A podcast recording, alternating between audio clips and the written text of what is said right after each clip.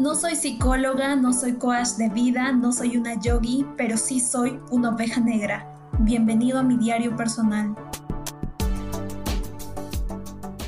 Hola, ¿qué tal? Bienvenidos a un episodio más de la Oveja Negra Podcast. El episodio de hoy es, es un episodio muy especial para mí. Es algo que, que yo he buscado por muchos años, que me costó muchísimo aprender que aún, aún hasta el día de hoy sigo luchando con algunas cositas que me cuestan y es el amor propio. Este episodio lo escribí hace tres meses y lo recuerdo perfecto porque fue en uno de los últimos ataques de ansiedad que tuve, porque sí, sufro de ansiedad. Y como les digo, esto que fue hace tres meses fue uno de los últimos que tuve.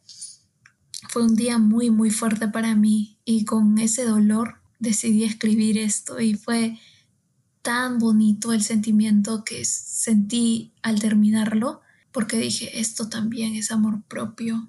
Toda mi vida yo creí, bueno, me enseñaron, al igual que a la mayoría de nosotros, que el amor propio significa decirte todos los días que eres increíble, que te amas a ti misma por lo que eres, que te tienes que mirar al espejo y decirte qué hermosa que estás, o qué inteligente que eres, o wow, qué increíble.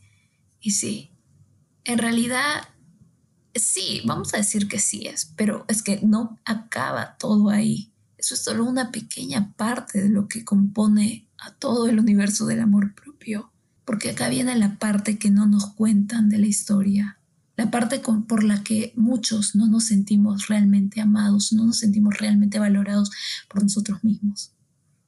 Y es que amor propio también significa abrazar tus días malos, abrazar tu dolor, tus penas. Significa celebrar tus logros por más, por muy pequeños que sean.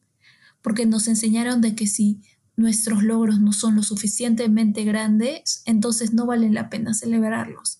Y así vivimos frustrados porque sentimos que hicimos algo genial pero que otros no lo valoran.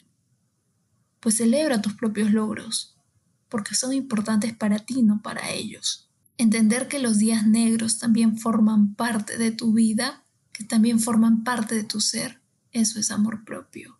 Y fue lo que más me costó a mí. Me, me, me costó decir, ay, pero yo ya creía que lo había superado, ¿por qué me vuelvo a sentir de esta manera? Pues porque es así, es un proceso. Los procesos jamás son rectos, los procesos jamás son lineales, no son rectos. Son con caída, levantada, caída. Pero yo ya he superado eso. ¿Y por qué lo estoy volviendo a vivir?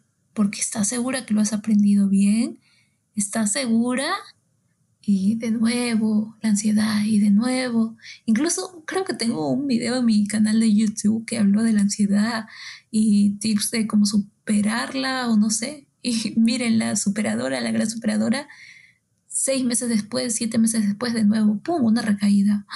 Uy, madre mía, pero no me amaba ya. Pues aquí estoy, entonces, ¿que no me amo? Pues claro que me amo. Obviamente que sí pero viví frustrada porque creía que no, que si no me sentía bien entonces no me amaba. Claro que sí, pero tengo derecho a tener días malos. Eso no significa que no me valore como soy. No sé, no sé cuál sea tu situación, no sé cuáles sean tus miedos, pero yo estoy segura que tienes algo con lo que luchas cada día. No sé, tal vez sea tu físico, tal vez sea tu timidez, Tal vez sea el miedo a no pertenecer a un grupo. O tal vez por el contrario, la presión social, ¿no? Eso de, ay, ¿por qué tú no tomas? ¿O por qué tú no fumas? ¿O por qué X? O no sé. O tal vez tengas miedo a la soledad. Sea lo que sea, te aseguro que todas las respuestas que buscas están en ti. Solo tú puedes sanar. No están allá afuera, están dentro de ti. Después de eh, ese día malísimo que tuve hace tres meses, entendí que mi amor propio se reflejaba ahí porque yo me sentía tan mal que tuve el valor de expresar todo eso en un papel y decir, mira, acá está el resultado de este disque problemón que tenía, esto es, esto es Me amo como soy y le doy al mundo esto. Le enseño que desde el dolor también puedo sacar algo bueno, puedo transformar mis penas en un mensaje alentador para alguien. Y aquí ustedes están hoy día escuchando eso. Algo que me costó muchísimo para curarme a mí misma fue dejar de hacerme la víctima. Madre mía, gente, o sea, si ustedes supieran, yo era la María Magdalena, o sea, si ustedes querían una víctima, me llamaban a mí literal ¿ah? para protagonizar cualquier película, porque yo me, me vivía el papelito de, ay, ¿por qué todo lo malo me pasa a mí? ¿Por qué siempre yo? ¿Por qué soy a la que le pasan las cosas malas siempre? y creo que la mayoría de nosotros lo hacemos. Tenemos que aceptar que así somos siempre. Nos victimizamos por todo, por todo. Y yo tenía que entender que si realmente me quería sanar, pues tenía que dejar de hacerme la víctima y empezar a actuar por mí. ¿Yo acaso mm, era la única persona que sufría de baja autoestima? ¿Acaso era la única persona que sufría de ansiedad? O sea, siempre hacemos una bola de todo y no entendemos que sí podemos salir. Y no es que ni siquiera no lo entendamos, es que no lo queremos, es que somos tan adictos al drama que nos gusta estar ahí metidos y sumergidos en nuestro dolor. Incluso nos ponemos la cancioncita de la hora sat, la canción más triste que podemos encontrar para vivir nuestro dolor más plenamente. Nos encanta el drama, gente. Y a mí me costó de verdad dejar de ser la víctima, en serio. Pero algo que apunten, ¿ah? de verdad que me sirvió muchísimo. Esto lo descubrí en un momento en el que dije, ya, bueno, me voy a desahuevar, esa es la palabra, me voy a desahuevar. Dije, a ver, ¿cómo puedo? O sea, yo, yo estudio comunicación audiovisual, cineasta, la chivola. Vamos a hacer, a ver, tu vida. Tu vida, al igual que la mía y al igual que la de todos, es una película. Sí, es cierto, es una película y yo soy la protagonista. Sí, yo soy la protagonista. Ya, pero ¿qué vas a hacer? Bueno, tú eres la protagonista, pero esta vez sobre todo en los momentos en los que se te cae el mundo, en el que nace ese problemón, en el que te crees que ya no puedes más, esto vas a hacer. Vas a dejar de ser el protagonista por cinco segundos y vas a empezar a ser un, un espectador imagínate cuando estás en el cine y estás viendo, no sé, una película de terror y estás viendo ahí que el cucu se va, le va a aparecer al protagonista y está ahí en su cara, pero el mongol en vez de estar ahí diciendo, ya voy a ir por el otro lado, se va justo donde está el cucu. ¿Por qué digo cucu? bueno, el protagonista mismo, o sea, pudiendo elegir la otra opción, se va por el otro camino y tú estás ahí como que, oye, mira, pues está ahí, está fácil pues es igual, si te pones en tu papel de protagonista no vas a ver nada claro, pero si te pones en el papel del espectador de tu propia vida por cinco segundos cuando estés con la cabeza caliente y sientas que no puedes, pues vas a poder aclarar todo y vas a decir, esto no es tan grave. Ay, por favor, no soy la única persona que le está sufriendo de baja autoestima, que por favor, que no tiene dinero ahora. O sea, no soy la única persona que X sé espectador de tu propia vida